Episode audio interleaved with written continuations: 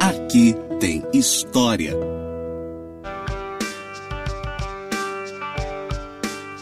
Olá, eu sou a professora Rafaela Machado e esse daqui é mais um podcast do Aqui Tem História. No episódio de hoje a gente vai falar sobre as origens do açúcar em Campos, parte 1 da pecuária ao açúcar. Durante muitos anos, Campos viveu da pujança da economia açucareira, assim como dos efeitos culturais, sociais e políticos engendrados por essa prática. É difícil imaginar a própria cidade sem pensar na cultura canavieira em toda a história, inclusive a do tempo presente, suscitada por ela. No entanto, vivendo os próprios efeitos da história, poucas vezes paramos para pensar nas origens dos processos experimentados. No Aqui Tem História dessa semana, vamos resgatar as origens do açúcar em Campos ao falar sobre a chegada das primeiras mudas de cana-de-açúcar à nossa região. Mas você sabe por onde começou a economia campista? Para falar sobre as nossas origens, devemos remontar à pecuária, tradição ainda muito relegada na nossa história. Fazendo parte da chamada Capitania de São Tomé, doada a Pero de Góes da Silveira em 1534, teve como marco da primeira tentativa de colonização da região o ano de 1539, quando aquele donatário mandou vir da Capitania de São Vicente mudas de cana-de-açúcar e cabeças de gado para a construção de um engenho no lugar que denominou Vila da Rainha, localizado em área próxima ao rio Managé, atual Itabapoana. Em 1543, portanto, quatro anos depois do início da sua chegada, partiu para o reino em busca de recursos para o aumento da sua donataria.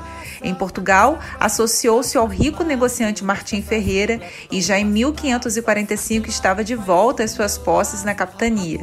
No entanto, ao chegar, teria encontrado a povoação arrasada pelos indígenas, inclusive com boa parte da gente dela tendo fugido.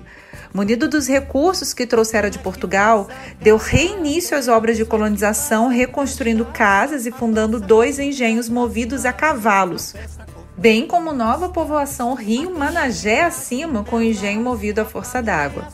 Exposta aos constantes ataques dos índios e com poucos recursos, fracassou a tentativa de povoamento daquela região em 1546 em novo ataque impetrado pelos índios, dessa vez de consequências funestas para a nascente povoação. Pero de Góis viu fracassar a sua tentativa de colonização. Somente em princípios do século XVII, o projeto de colonização da capitania foi retomado quando Gil de Góis, filho de Pero de Góis, realizou uma nova tentativa de povoação no lugar denominado Baixo dos Pargos, região mais próxima ao rio Itabapuana, lá fundando a povoação de Santa Catarina das Mós, também fracassada em consequência dos ataques dos índios.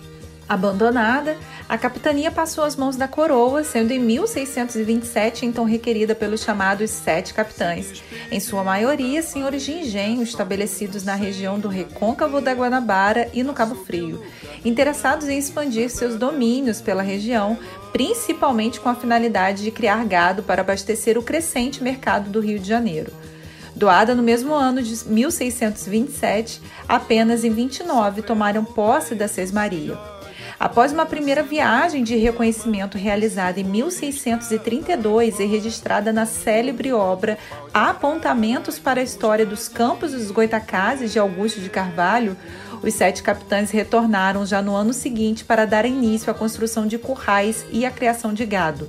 No lugar chamado Campo Limpo, levantaram o primeiro curral, deixando alguns animais sob os cuidados do índio Valério Corsunga. Logo depois, na ponta de São Tomé, sob os cuidados do escravo Antônio Dias, foi criado o segundo curral, deixando-se ali algumas cabeças de gado. Nas proximidades do Açu, fundaram o sítio de São Miguel, sob os cuidados do índio Miguel, instalando no lugar imagem daquele santo em rústico oratório. Além destes, instalaram ainda três curraleiros e os náufragos encontrados nas proximidades de Macaé, dando-lhes ferramentas e sementes para dar início a uma lavoura.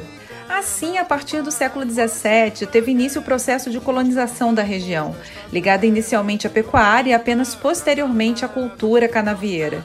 O que se verifica a partir de então é que o gado traçou o espaço de povoamento ao partir de Campo Limpo e se espalhar pelas margens das lagoas, resultando em efeito significativo o fato de constituir a pecuária em campos, atividade desenvolvida basicamente em regime de pequena propriedade. A criação de gados, exploração desbravadora, cabia a tarefa de abastecer os mercados do Rio de Janeiro e de Minas Gerais em momento posterior. Gostou, interessou e quer saber mais? No próximo podcast do Aqui Tem História, iremos falar sobre a montagem do engenho de São Salvador, obra do general Salvador Correia de Sá, governador do Rio de Janeiro e chamado restaurador de Angola. Eu sou Rafaela Machado e foi um prazer estar com vocês até aqui. A cana que faz a carapé, a mesma que faz a cachaça. Adoça com açúcar as massas e na festa completam as taças. A cana que faz o melaço, rapadura e açúcar mascavo. A cana que adoça na cozinha, também completa o barril de carvalho.